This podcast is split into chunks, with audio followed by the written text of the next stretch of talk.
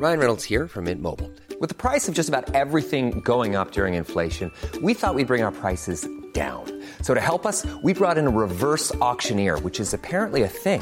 Mint Mobile unlimited premium wireless. Ready to get 30, 30, bit to get 30, bit to get 20, 20, 20, bit to get 20, 20, bit to get 15, 15, 15, 15 just 15 bucks a month. So, Give it a try at mintmobile.com slash switch. $45 upfront for three months plus taxes and fees. Promo for new customers for limited time. Unlimited more than 40 gigabytes per month. Slows. Full terms at mintmobile.com. Heraldo Podcast, un lugar para tus oídos. Esto es Primera Plana de El Heraldo de México. Sigue nuestro podcast en Spotify para estar al día con las noticias más importantes.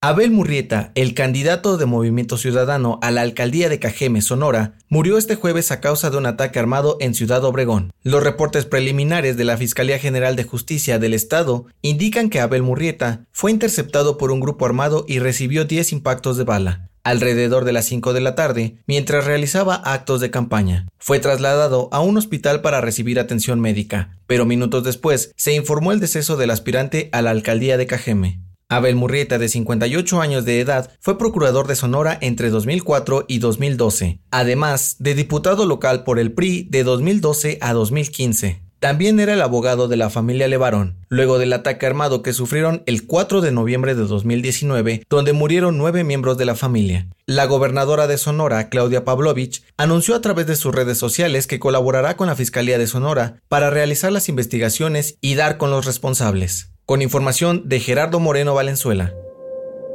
En el último año se han identificado al menos 220.000 números telefónicos usados por delincuentes para extorsionar a los usuarios por medio de mensajes o llamadas.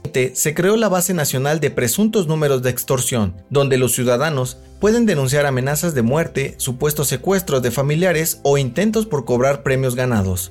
De acuerdo a las autoridades, el Estado de México, Baja California, Guanajuato y Puebla son las entidades con más denuncias registradas, con el 41.8% de los reportes totales a nivel nacional, y hasta antes de la creación de esta nueva base de datos se habían reportado únicamente 12.000 números, pero en tan solo un año las denuncias aumentaron a 220.000.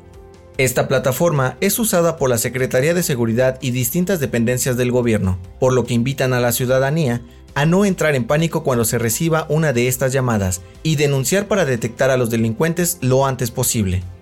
Con información de Misael Zavala y Adrián Arias. Andrés Manuel López Obrador informó que denunciará al exgobernador de Coahuila, Rubén Moreira, por recibir viáticos millonarios durante su gestión entre 2011 y 2017 por parte del empresario Alonso Ancira, dueño de Altos Hornos de México, quien fue acusado de lavado de dinero y corrupción conectada al caso Odebrecht, y con el exdirector de Pemex, Emilio Lozoya. El presidente dijo que hace unos días recibió documentos que probarían esta acusación, los cuales dará a conocer la próxima semana durante la conferencia mañanera, y después presentará su denuncia para que Rubén Moreira, quien también ha sido señalado por desvíos millonarios, sea investigado. AMLO aseguró que las autoridades aún deben verificar si la información que recibió es verdadera, y espera que se aclare de dónde salió el dinero recibido por el exgobernador. Con información de Francisco Nieto. En otras noticias, el gobierno de la Ciudad de México y la Secretaría de Educación Pública ya preparan el regreso presencial a las escuelas. La jefa de gobierno, Claudia Sheinbaum, aseguró que aún no hay fecha definida, pero que buscarán garantizar la seguridad de todos para cuando llegue el momento. En noticias internacionales, los disturbios entre los grupos armados de la Franja de Gaza e Israel continúan y ya han causado al menos 70 muertos. La comunidad internacional buscará intervenir para evitar una guerra a gran escala. En los espectáculos, la plataforma HBO Max dio a conocer que la ansiada reunión del elenco original de la serie Friends se estrenará a través de su servicio de streaming el próximo 27 de mayo. El dato que cambiará tu día.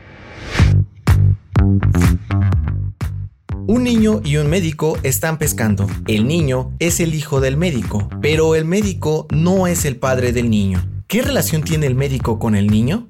Según estudios del Departamento de Psicología de la Universidad de Toronto, en Canadá, jugar a descifrar acertijos o adivinanzas ayuda a fortalecer la memoria y desarrollar el pensamiento lógico y la resolución de problemas. ¿Adivinaste? El médico es la mamá del niño.